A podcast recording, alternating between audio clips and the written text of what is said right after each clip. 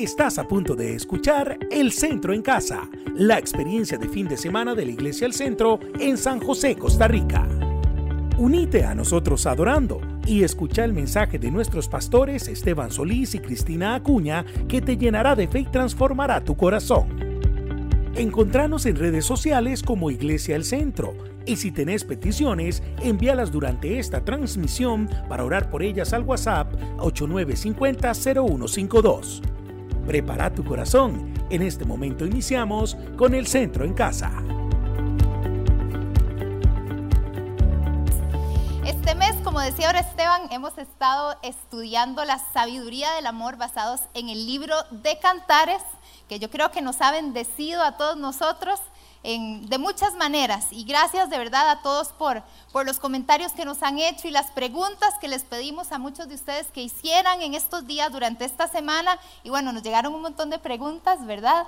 Que, queremos pues sacarle el jugo bastante en esta noche y, y después poder compartir una palabra con ustedes. Así que la dinámica va a ser un tanto distinta el día de hoy, porque vamos a empezar respondiendo esas preguntas y esas, eh, bueno, respondiendo esas preguntas por medio de respuestas que les vamos a estar dando. Nada más que tomen en cuenta esto. Son generalidades. No podemos eh, especificar algunas cosas porque no conocemos los contextos tal vez de la persona que escribió, no conocemos el contexto de la relación y demás, pero entonces vamos a estar dando algunos consejos y generalidades acerca de esas preguntas que nos llegaron en esta semana. Listo, empezamos. Entonces, eh, algunas de las, de las preguntas que, más mandaron eh, iban sobre la línea de cómo encontrar pareja ¿Cuándo sabemos que es, que es la persona indicada? ¿Cómo la podemos elegir? Así que, contanos. Esa pregunta me gusta muchísimo. Yo sé, yo sé. me gusta muchísimo porque yo creo que aquí radica la clave para poder tener una muy buena futura relación. El propósito de elegir a una pareja en realidad es conocerlo. Para poder elegir a alguien necesitamos conocer a esa persona. Puede sonar muy básico y muy lógico, pero es una realidad. Hay muchas personas que a veces más bien dicen, bueno, es que empecé a salir con esa persona y ya pasaron varios días y no me ha vuelto a llamar. No sé si a ustedes les ha pasado en algún momento así. Bueno, tal vez no hubo química. Esa puede ser una de las opciones y no está mal. ¿Por qué? Porque la idea es ir, salir, conocerse y darse cuenta si hubo química o no, empezando por ahí.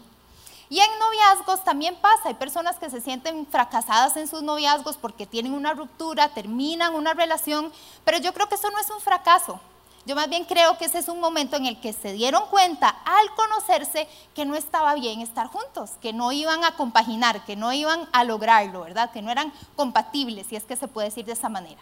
Entonces es muy importante, en primer lugar, conocer. ¿De qué maneras? Bueno, yo les voy a dar una lista así como rapidísimo, este es de, todo un taller que, que tenemos nosotros, pero es muy importante aprender a conocer el corazón, los pensamientos y conocer el fruto de esa persona. La Biblia lo dice en Proverbios, eh, cuál es su corazón, cuál es el pensamiento en su corazón, tal es él. Así que necesitamos conocer cuáles son esos, esos pensamientos y qué hay en el corazón de esa persona. Entonces preguntarnos, ¿cuáles son las convicciones de esa persona?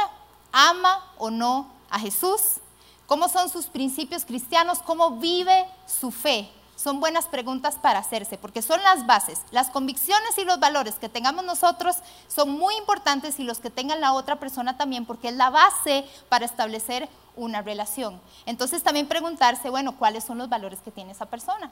¿Será la honestidad? ¿Será el respeto? ¿Será el esfuerzo?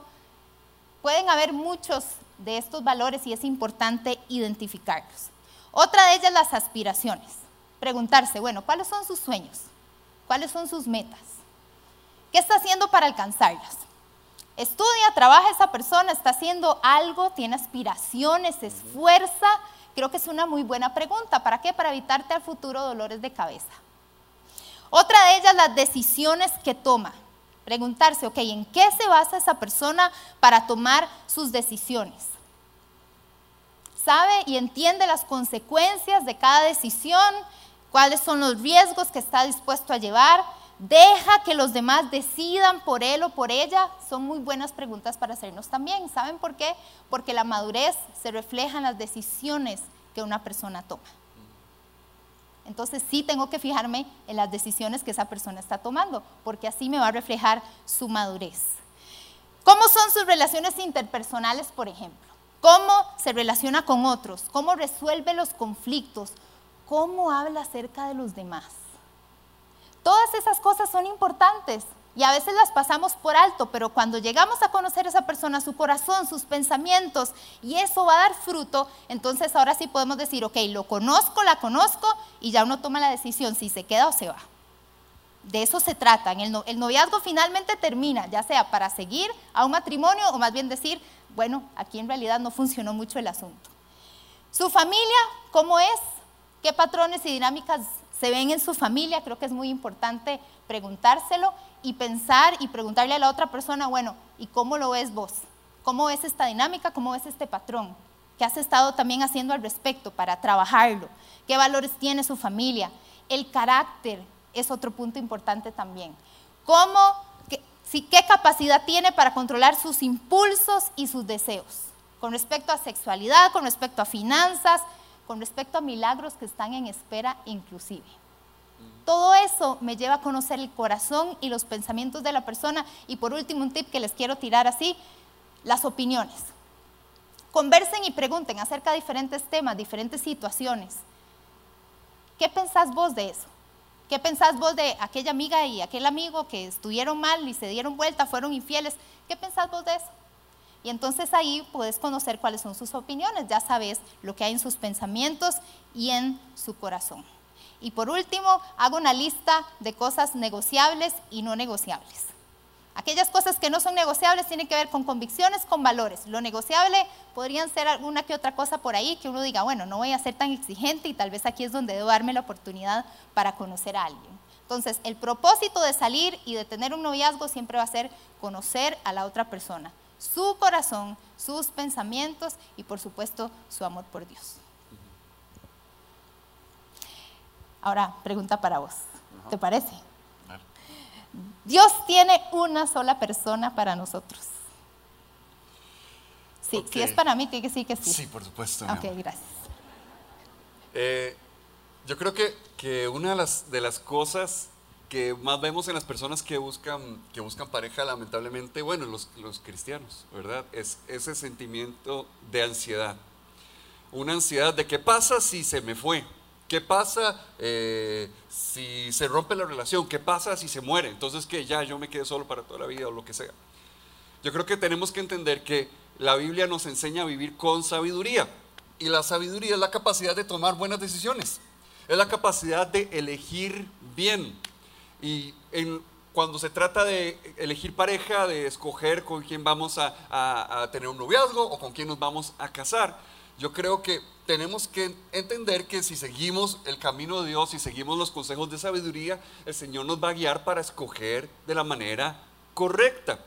Entonces nos podemos ir a, dos extremos. Un, un, extremo es sobre espiritualizarlo todo y entonces ahí tenemos a las personas que dicen, Señor, que cuando yo conozca a la persona que es, que venga vestida de esa manera y que me diga tales y tales palabras y que esto y que esto y que el otro. Ahora, habrá historias de éxito por ahí que usted se puede encontrar de gente que le cuente eso. Pero yo lo recomendaría a la mayoría de personas que sobre espiritualicen eh, eh, esas cosas. Ahora, el otro extremo es excluir a Dios totalmente de la decisión y pensar que es algo en lo que estamos solo nosotros y nosotros decimos y, vemos a ver qué hacemos. Y entonces más bien es la gente que anda saliendo con todo el mundo y buscando y buscando todo el mundo, viendo a ver quién es el que le da pelota para salir ese, para salir ese fin de semana eh, y yo creo que tampoco esa es la forma en la que Dios nos ha llamado a vivir. Yo creo que si a Dios, si Dios nos puede guiar para encontrar un trabajo, si Dios nos puede guiar para encontrar una casa, ¿cómo no nos va a guiar para encontrar pareja? Que es de las cosas más importantes que pueden pasar en nuestra vida. Entonces, tengamos ese balance, tengamos ese equilibrio y no vivamos vidas espirituales ansiosas si nosotros entregamos las cosas en las manos del Señor, si seguimos sus caminos, si permitimos que la sabiduría vaya guiando nuestra vida, vaya guiando nuestras decisiones, entonces creo que vamos a ir en, buen camino. Eh, y entonces busquemos, en lugar de estar buscando la persona perfecta, busquemos nosotros crecer, busquemos ser nosotros perfeccionados por Dios, que es lo que vimos en la historia de, la, de Cantares que vimos el fin de semana pasado, de cómo esa mujer eh, creció, elevó lo que estaba pasando en su vida y por lo tanto pudo encontrar a una persona que estaba en sintonía con eso también.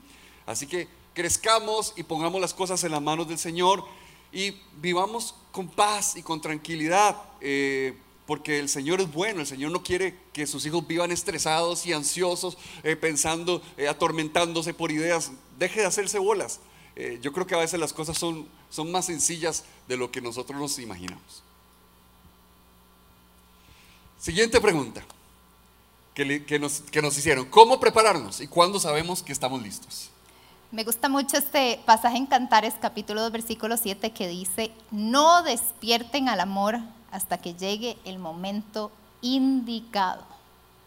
Quiere decir que hay un momento indicado para estar con una persona, para estar en una relación amorosa. Entonces creo que pensé en unas cuantas en unos cuantos aspectos importantes. El primero es que debemos de llevar, si venimos de alguna relación, llevar un proceso de ruptura sano. Eso siempre es importante porque no podemos traer a nuestras relaciones presentes esos fantasmas o esas sombras que están detrás, sino poder llevar esos procesos de ruptura sanos y llevar el duelo debido que se, que se necesitan varios meses y demás para poder sanar. Entonces, intentemos sanar, busquemos ayuda para sanar y cuando ya estemos sanos, ahí sí, entonces podemos entrar en una relación. Para los más jóvenes, si hay adolescentes aquí, no les voy a pedir que levanten la mano porque no, muy feo, ¿verdad? Decir eso, que la pastora diga eso y me, haga ver adolescente. Pero este, es muy importante tener la identidad definida. Básicamente fue lo que dije anteriormente. Ahora que estaba hablando del corazón, de los pensamientos que tenemos que conocer de alguien más, bueno, primero tengo que conocer los míos. Tengo que aprender a conocerme a mí misma, cuáles son mis convicciones, cuáles son mis valores, qué me gusta, qué no me gusta, etcétera. ¿Por qué? Porque así entonces hay algo que puedo añadir a otra relación. Ahora, es muy importante acompañarse siempre de adultos. Cuando usted es joven es muy importante acompañarse de adultos. Ay, pastora, qué aburrido los adultos. Sí, pero es que los adultos son responsables. Y necesitamos aprender responsabilidad en nuestras relaciones. Y la responsabilidad nos lleva a buenas decisiones, nos lleva al buen fruto. ¿Por qué? Porque entonces ya entiendo los valores y la responsabilidad que conlleva compartir mi vida con alguien más. No voy a andar rompiendo corazones así nomás, ni tampoco dejando que otros vengan a romper mi corazón. Eso es bastante importante.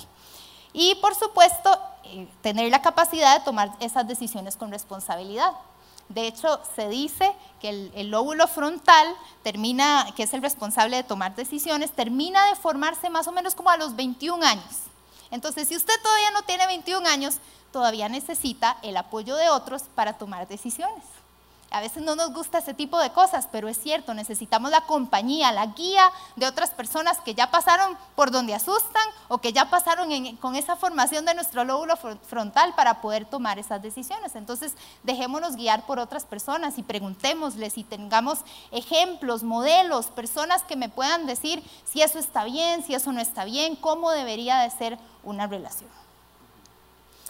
En el caso de la unión libre, que preguntaron algunos de la unión libre como preparación para el matrimonio, si está bien o está mal. Ok, suena muy, suena muy lógico, ¿verdad? Si los matrimonios están fallando tanto hoy en día como nosotros escuchamos y como nosotros vemos, entonces, ¿por qué no tomar la decisión de vivir primero juntos antes de saber si, eh, si nos casamos? Eh, pues es una, es una conclusión bastante lógica. Eh, pero hay un pequeño problema, se opone a la Biblia, ¿verdad? En la palabra del Señor Dios, Dios nos enseña que, esa no es su voluntad para nosotros. Y Dios nos, Dios nos, nos presenta que lo que quiere buscar es bendecirnos a través del matrimonio. Entonces encontramos los, los, eh, estados civiles, por así decirlo, ¿verdad? Que usted puede ser soltero, este, o puede ser casado, o puede ser divorciado, o puede ser viudo, ¿verdad? Esos son, los, los, que la Biblia nos, nos muestra, lo que la, Biblia nos enseña. Pero aparte de que es algo que se pone en la Biblia, eh, hay un estudio muy interesante eh, que, hicieron, eh, que han hecho por varias décadas en Estados Unidos, se llama State of Our Unions, el estado de nuestras uniones, y cuando, cuando usted lo, lo lee, se da cuenta que ellos encontraron una conclusión muy interesante después de varias décadas de estudio. Y se dieron cuenta que quienes viven juntos antes del matrimonio son más propensos a separarse una vez que se casan. Mira qué interesante. Personas que viven juntos antes del matrimonio más bien parece que son más propensos a separarse una vez que ellos se casan. Eh, así que esa idea de que, de que, vemos si somos compatibles o no, en realidad no, no, no funciona. En realidad la unión libre no lo resuelve, no, no nos prepara para tener un mejor matrimonio porque eh, se dieron cuenta que hay varias cosas que, que más bien provocan a las personas a buscar la unión libre y usualmente es que han tenido malas experiencias en el pasado. Eh, ellos, ¿verdad? Que han tenido divorcios o separaciones muy feas o que han visto a sus papás tener pésimos matrimonios. Entonces, todo eso es lo que les lleva eh, buscar la unión libre. O sea, cosas que deberían sanar, cosas que deberían trabajar en sus corazones antes de buscar tener una pareja eh, más bien los usan como justificación para empezar una relación como más informal y sin ese compromiso. Y por supuesto, entonces, el tener esas cosas que no están ahí sanadas, pues no va, no, no va a hacer que la relación termine bien. Así que la pregunta eh, sería, eh, ¿será que hay algo en tu corazón, un, temor, una mala experiencia, una herida que te está haciendo considerar eso como una opción? Yo creo que el, mejor consejo sería que sanes eso que hay en tu vida, que sanes eso en tu corazón, que permitas a Dios venir y trabajar eso en vos para que puedas disfrutar de la bendición que es el matrimonio. Si el matrimonio es un reto, si el matrimonio es, es difícil, por supuesto que sí, porque es de, las relaciones más importantes que existen en nuestra vida. Y todo lo importante eh, hay que invertirle trabajo, a todo lo importante hay que pelear por ello. Eh, pero entonces yo creo que la invitación sería más bien a que sanes eso en tu corazón, se lo entregues a Dios y vas a ver lo que Dios va a hacer. Hay un, hay un par de factores que nada más quiero mencionar bien rápidos, que de hecho ellos encontraron que, que sí más bien minimizan, que reducen el riesgo del divorcio. Y se los quiero mencionar para que los tengan por ahí presentes y si, usted quiere, anótelos. Tiene que ver con, con que las personas que, que más bien tienden a divorciarse menos, son, personas que encontraron, han tenido su estabilidad financiera, eh, que no tuvieron niños antes del matrimonio, eh, que se casaron de 25 años en adelante, que su familia de origen eh, están casados también, que tienen afiliaciones religiosas fuertes y, y, también personas con grados universitarios. Entonces yo creo que en general, yo lo que te diría es que, que viendo todas estas, estas cosas que encontró ese estudio, para casarse hay que tener madurez, estabilidad emocional y financiera, hay que tener una fe fuerte, bien cimentada en Jesús y hay que ser personas que, hayan encontrado su realización, su desarrollo personal en sus vidas. Nada más te dejaría esos consejitos por ahí. La siguiente pregunta. Nos hablan muchas personas acerca de la búsqueda de restauración, perdón después de infidelidades, eh, ¿Cómo pueden volver a confiar en una persona que les falló? Habían bastantes preguntas dolorosas. Y, lamento mucho que hayas tenido que pasar algo así. Es, es difícil, es, es duro cuando uno pasa una ruptura, cuando uno pasa un fallo de la otra persona, cuando hay infidelidad, alguna, algún tipo de violencia a esa, a esa dignidad. Pero Creo que también es importante entender que nuestro Dios está con nosotros y nuestro Dios puede sanar cualquier corazón que esté roto y que nos acompaña en el proceso. ¿Que es un proceso largo para poder restaurarse de todas estas cosas? Sí. No es algo que de la noche a la mañana, Señor, sáname y voy a estar sano de todo ese roto corazón. No, se necesita llevar un proceso y se afronta eh, cualquier infidelidad, cualquier fallo, se afronta de la misma manera en que afrontamos cualquier acontecimiento difícil en nuestra vida, que nos hace tener resiliencia, que necesitamos resistir a todas esas situaciones difíciles que hay en nuestra vida. Bueno, de la misma manera, así se afronta una infidelidad, se afronta un fallo o se afronta una ruptura. Muy importante, eh, queríamos enfatizar cuando ha habido infidelidad o ha habido fallo de una de las partes o de ambas partes, ¿verdad? La comunicación. Es muy importante hablar con sinceridad en todo el tiempo, y ahora que tal vez las cosas salieron a la luz, tal vez alguno de los dos confesó algo, es muy importante comunicarse las cosas y tienen que tener esas conversaciones difíciles que muchas veces uno trata de evitar. Es súper importante, el hablar sana. Romper el silencio, empezando por ahí, sana. Y poder tener esas conversaciones difíciles sana más de lo que imaginas. Más que alguien venga y te imponga las manos y te diga libre en el nombre de Jesús. Hablar y conversar, tener diálogo con la persona que uno ama sana. Podría ser que por ahí alguna de las partes diga, ay, ya venís con eso otra vez. Sí, sí es importante venir con esa conversación otra vez. Obviamente, no después de 5, 10 años, pero sí hay momentos donde las cosas se tienen que conversar no solamente en una hora sentado en una mesa. Hay conversaciones que son necesarias tenerlas por días, a veces por semanas y otras por meses. Hay conversaciones que se tienen que dar. ¿Por qué? Porque eso crea intimidad, eso vuelve a regenerar la confianza que se tiene el uno con el otro. La otra de ellas, perdonar. El perdón es uno de nuestros valores cristianos y sabemos que no es nada fácil, pero también es un proceso. Un proceso en el que voy sanando y sé que estoy sano en el momento en que ya pude perdonar por completo, pero desde el principio tomar la decisión de quiero perdonar. Porque en el momento en que perdonamos, quitamos ese ensimismamiento, si es que lo puedo decir de esa manera, que tenemos, nos, da, nos evita el querer tomar venganza, el querer dañar porque me dañaron y en realidad eso me va a llevar a, a estar más dañado. Entonces por eso el perdón es muy importante. Otra de las cosas que están muy presentes cuando se ha tenido infidelidad o ha habido fallos en una pareja y más cuando se trata de un matrimonio es el temor está presente y tienes que aprender a lidiar con ese temor. ¿Cómo se lidia con ese temor? Bueno, teniendo valentía. Dar oportunidad.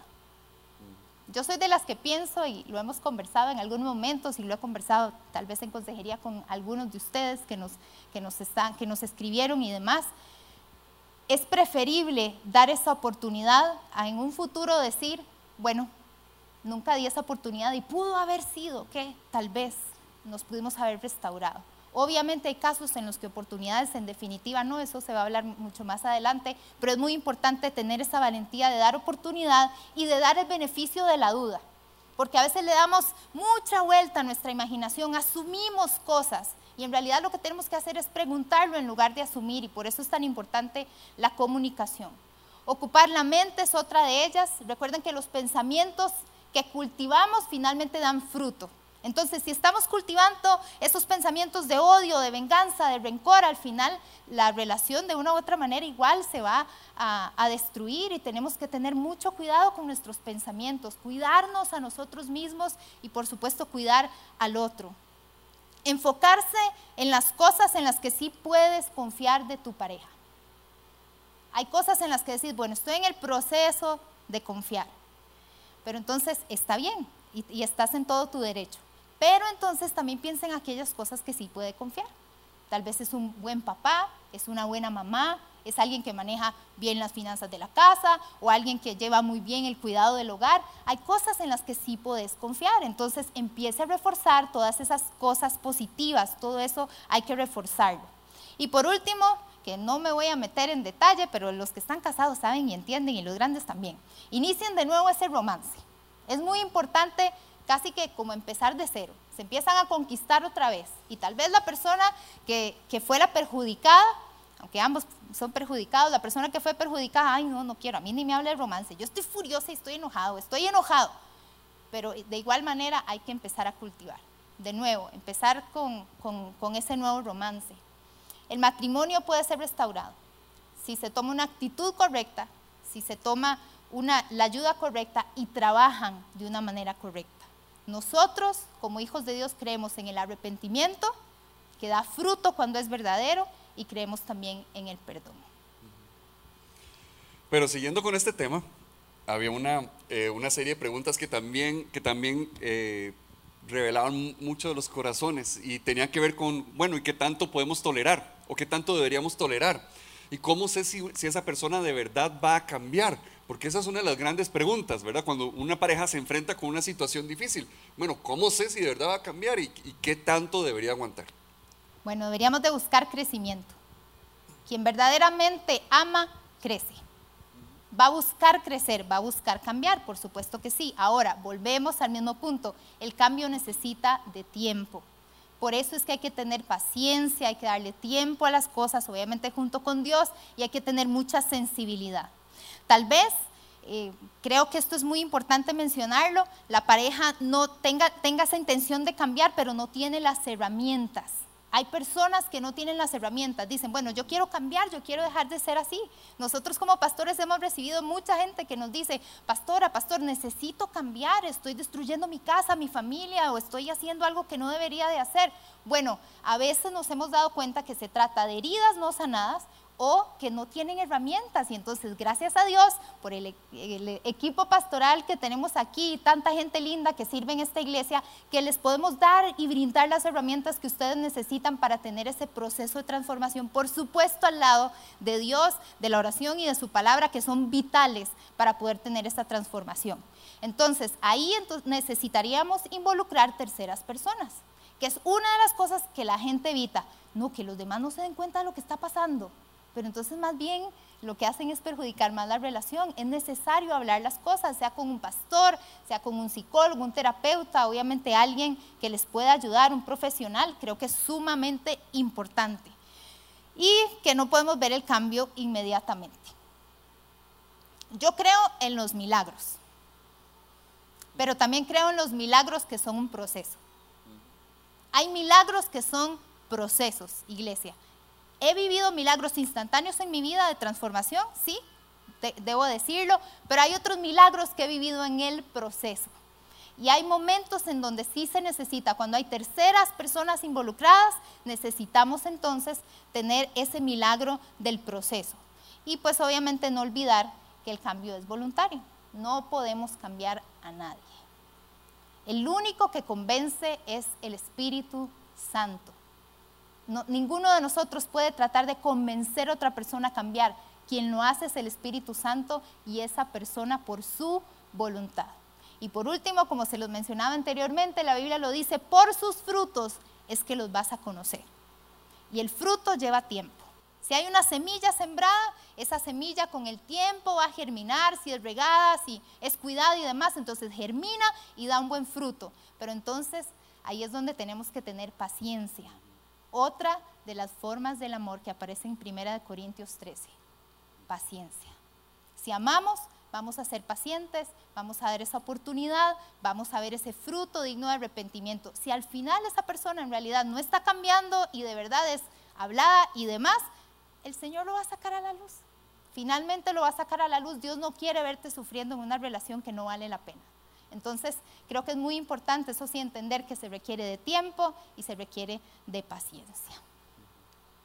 En cuanto a las rupturas, yugo desigual, ¿se vale o no se vale? Pam, pam, pam, ok. Este, que se valga, que se valga, dice más uno, ¿verdad? Ya le echo el ojo. Este, yo creo que la fe, la fe definitivamente es uno de los aspectos más importantes en la vida de cualquier persona.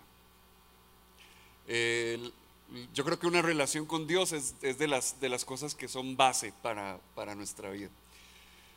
Y el matrimonio ya es bastante reto por sí mismo, con, entre dos personas que comparten la misma fe, como para que uno de los dos no tenga esa fe. Entonces, este, yo creo que la Biblia, la Biblia por eso es que en su sabiduría nos muestra que, que una actitud negativa hacia, hacia, hacia personas que se unen con otros que no comparten su fe y una actitud positiva hacia aquellos que se unen entre, entre creyentes.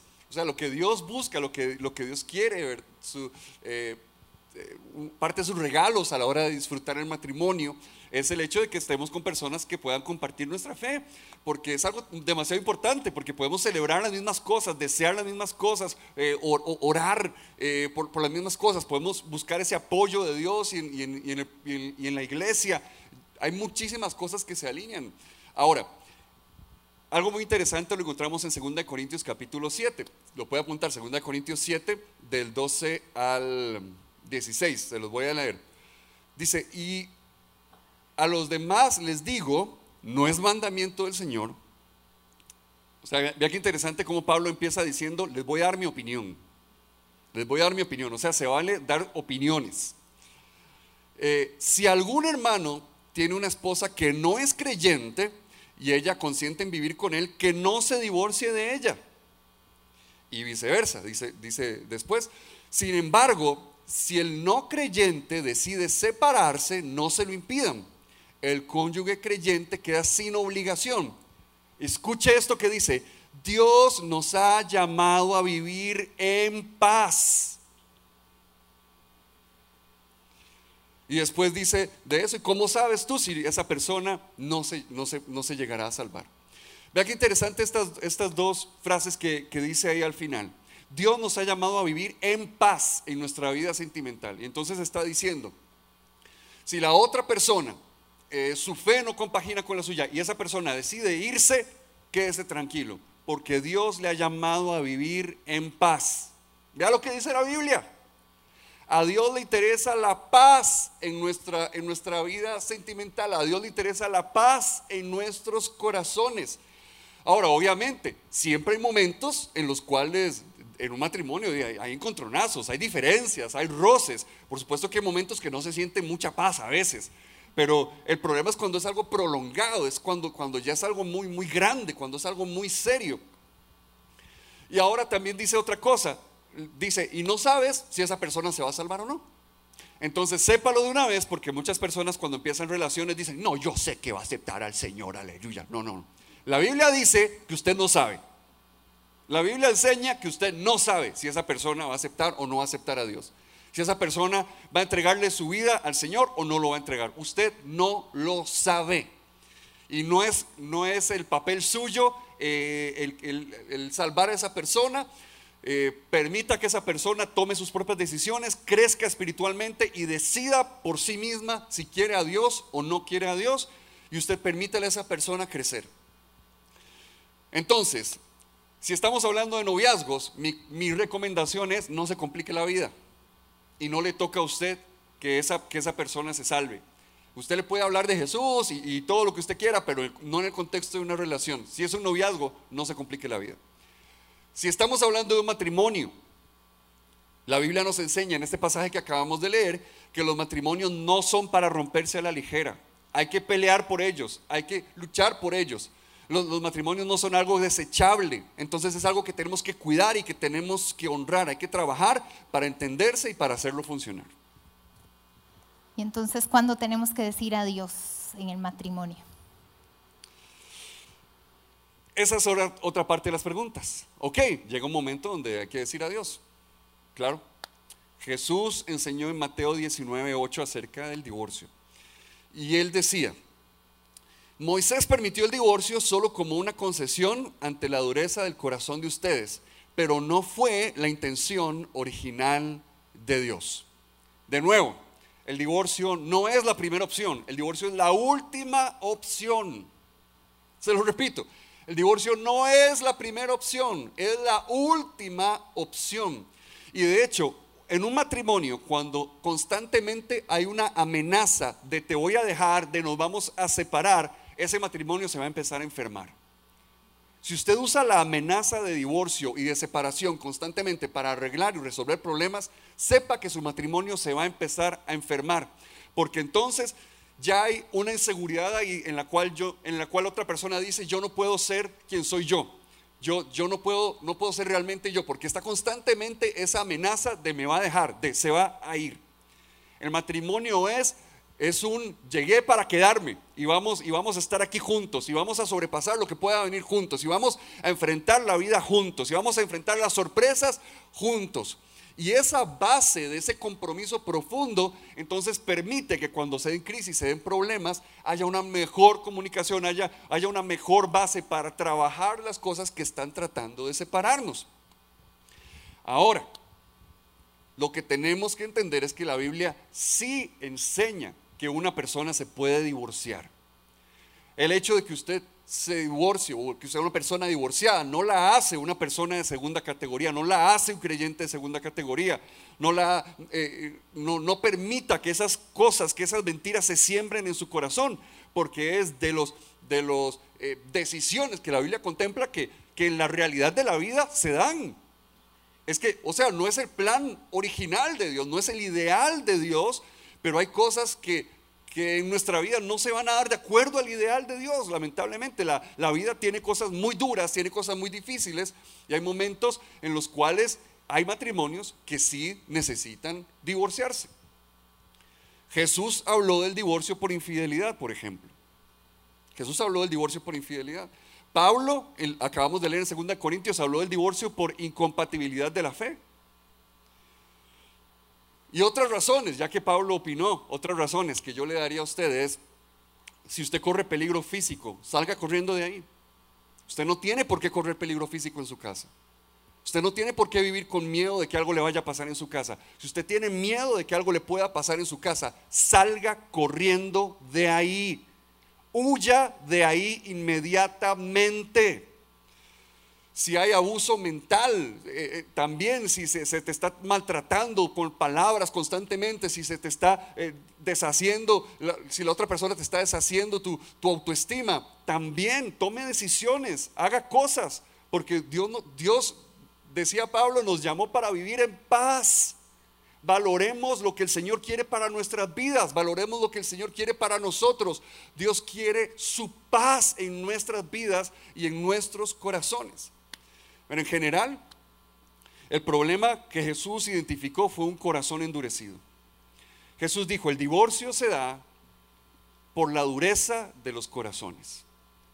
Y lamentablemente puede llegar un punto en el que una persona endurezca tanto su corazón que no se puede trabajar con ese corazón.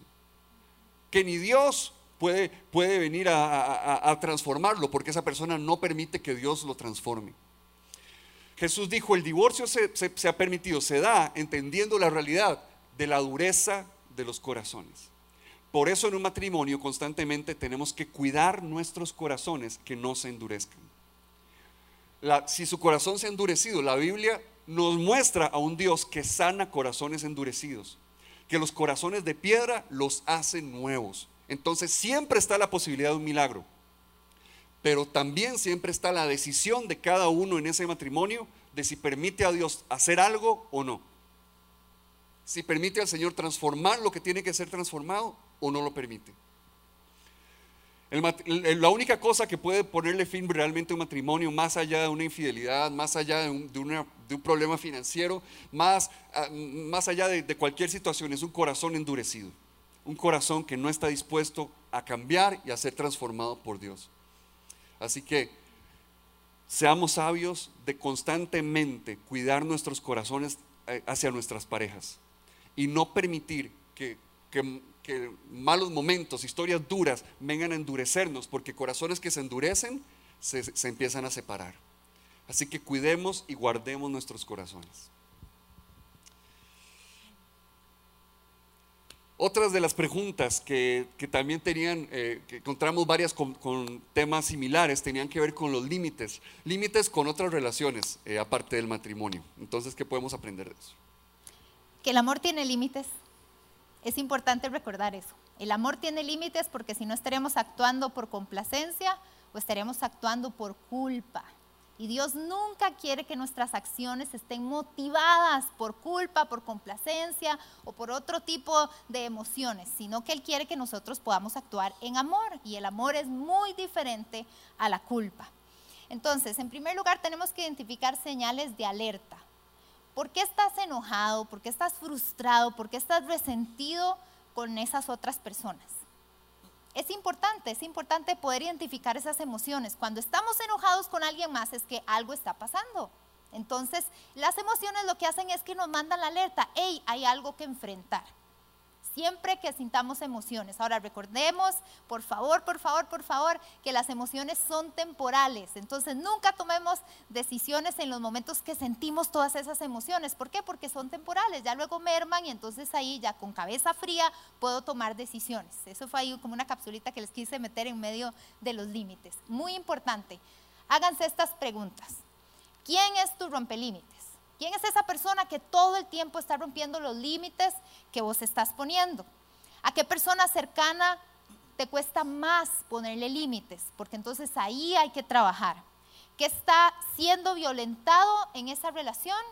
¿Qué límites hay que poner para proteger aquello que está siendo violentado. Entonces necesitas ponerte nuevas metas y poner límites con respecto a esa persona. En algunos momentos lo que se necesita es hablar, hay otros momentos donde no hay que hablar y simplemente uno va poniendo el límite, va diciendo no, este, toma distancia y otro tipo de cosas que se pueden hacer, pero siempre importante poner esos límites con esas personas que los rompen.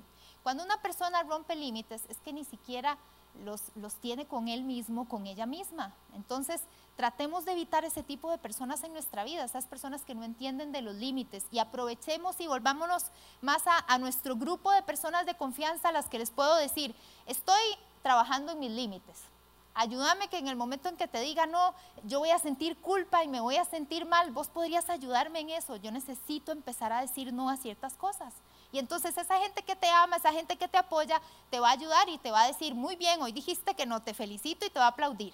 ¿Por qué? Porque hay momentos donde necesitamos ir aprendiendo a decir esos no. Por supuesto, respetar también los límites ajenos, cuidar a las demás personas, cuidarme a mí mismo, eso es sumamente importante. Recordar que las personas con límites no son descontroladas ni andan desbocadas por la vida. La mayoría de personas con límites planifican, piensan, planean, anticipan, prevén, van desarrollando un sentido de responsabilidad. Te digo que no a esto porque tengo que ser responsable con esto otro. Te digo que sí porque es una forma responsable de decirte sí, pero es muy importante recordar la responsabilidad. ¿Con quién tengo responsabilidad? ¿Hacia qué tengo responsabilidad? Y así voy a poder tomar esas decisiones poniendo los límites necesarios. Por último, quiero solamente indicar cuáles personas tienen límites sanos. las personas que tienen límites sanos saben que no pueden cambiar a los demás. Entonces van a poder respetar el límite que se ponen ellos mismos. Dicen que no aquello que no se alinea con sus valores, aunque eso implique alejarme de otras personas dejan de hacer, este es importantísimo, dejan de hacer por los demás lo que les toca hacer por ellos mismos. Si a vos no te toca, si no es tu responsabilidad, entonces no lo haga. ¿Cuántas veces nos encontramos cargadísimos de cosas, nos encontramos desgastados porque estamos llevando las responsabilidades de otras personas que a nosotros no nos toca? Entonces, muy importante saber qué es mi responsabilidad y qué es responsabilidad del otro. Y si es responsabilidad del otro, entonces lo pongo y lo traigo a los pies de Jesús y le digo, Señor, ya no me voy a estresar por esto. Más bien, al contrario, voy a tomar lo que es mío y lo que a mí no me toca, lo suelto. Miden las consecuencias antes de actuar y toman responsabilidad también de sus acciones. Cierto, me equivoqué, lo hice mal, te pido perdón y voy a reivindicarme, ¿verdad? Voy a hacer algo para poder remediar aquello que hice, aquella acción que tomé. Dan por generosidad y no para agradar y pueden tener su espacio personal y privacidad. Todos necesitamos tener nuestro espacio personal y nuestra privacidad. Si trabajamos los límites, entonces estamos guardando nuestro corazón. Otro de los consejos que dice la Biblia, sobre toda cosa guardada, guarda tu corazón porque este determina el rumbo de tu vida. ¿A dónde vamos a llegar?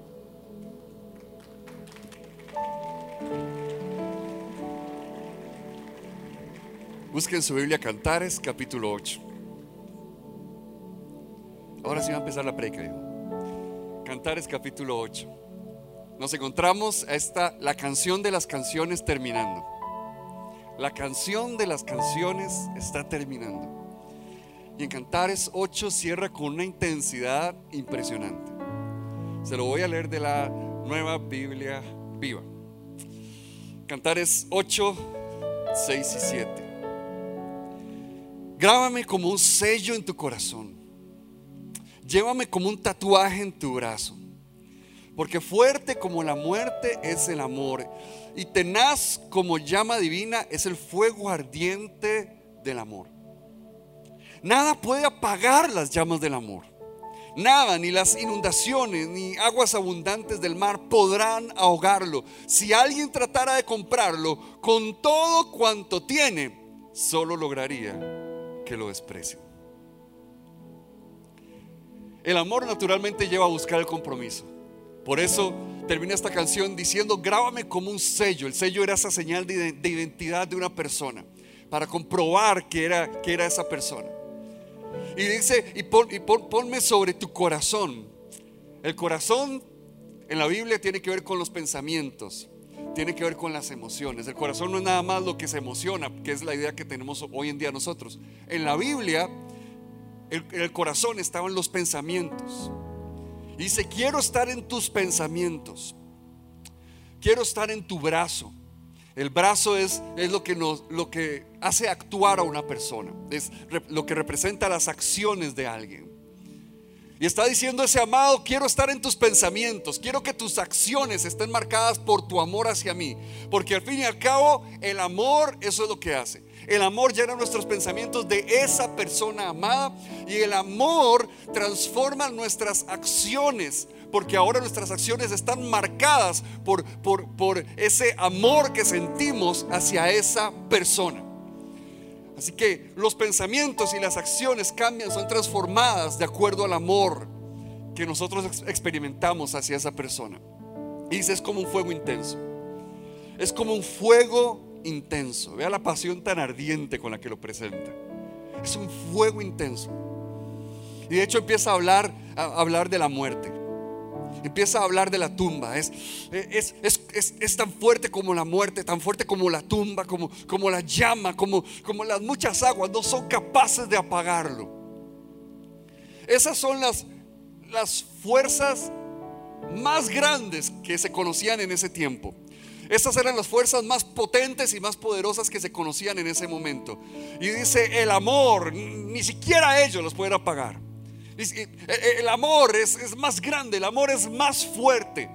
Eso representaba lo, mayor, lo más grande que se conocía en, el universo en ese momento.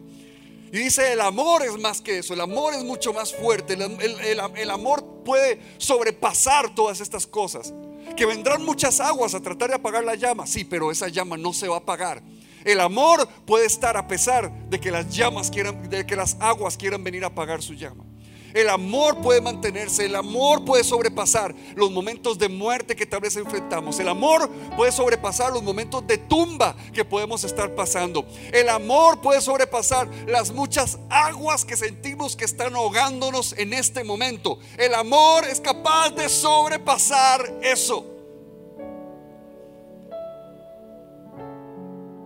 Es algo demasiado valioso como para perderlo.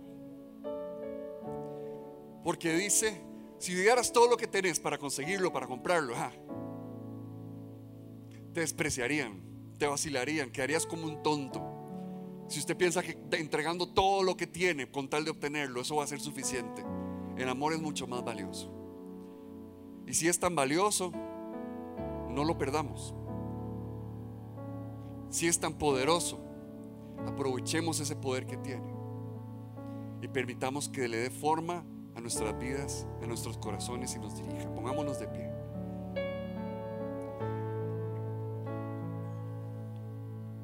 Señor, en esta noche presentamos delante de ti a cada persona y cada corazón que está aquí representado. Y en el nombre de Jesús te pedimos, Dios, que tu gracia sanadora, que tu amor y tu presencia llenen a cada persona, llenen a cada vida en el nombre de Jesús. Señor, el amor es una fuerza tan potente que, que intimida. El amor es una fuerza tan potente que nos intimida a veces y a veces huimos de él. Señor, en el nombre de Jesús, que en esta iglesia quien esté huyendo del amor deje de huir de él. Que en este momento, Señor, personas que han estado huyendo, Señor, del amor en el nombre de Jesús, puedan encontrarlo en sus vidas y disfrutarlo. Que en el nombre de Jesús, Señor, personas que han estado sintiéndose ahogar por las muchas aguas, sintiendo una llama que se parece que se estaba extinguiendo, las muchas aguas no lo podrán apagar. En el nombre de Jesús, todo corazón endurecido, hoy lo ponemos delante de ti para que sea sanado. En el nombre de Jesús, al Dios de milagros es al que clamamos. Para reunir corazones que se habían estado separando. Para en el nombre de Jesús llenar de sabiduría, Señor, las mentes y cada vida en el nombre de Jesús. Para que sea hecha tu voluntad. Para que vivamos de acuerdo a tus propósitos y disfrutemos el amor como tú quieres que lo disfrutemos. Señor, que esta sea una iglesia de gente plena, de gente feliz, de gente realizada. Que sea una gente que, personas que viven con la paz que nos hablaba el apóstol Pablo. Señor, que sea gente que vive emocionado con esa llama que encontramos en Cantares. Que sean personas, Señor, cuyos corazones disfrutan del amor. Señor, abrazan, Señor, al amor. Permiten que el amor también dirija sus vidas, Señor. Que en el nombre de Jesús cualquier cosa que, alguien había estado poniendo como más valiosa que su matrimonio. En el nombre de Jesús que eso sea quitado. Porque, señores, es, es absurdo pensar que hay algo más valioso que eso. Es absurdo pensar que vas a encontrar algo mayor que eso. Señor, en el nombre de Jesús, yo bendigo a esta iglesia con la bendición de disfrutar, Señor, los matrimonios que les has dado, las relaciones que les has dado. Bendigo esta iglesia con la bendición, Señor, de ser felices, de hacer feliz a otra persona, de disfrutar en el nombre de Jesús las relaciones que tú has puesto en sus vidas. Gracias Dios. Gracias Dios, porque tu amor es el que sobrepasa todo. Y tu amor es el que nos lleva a vencer cualquier cosa. Y tú eres un Dios más grande, más poderoso y más fuerte que cualquier amenaza que podamos estar enfrentando. Gracias, oh Dios, porque tú escribes la mejor de las canciones en cada una de nuestras vidas. Amén y amén. Démosle un fuerte aplauso a Dios en esta noche.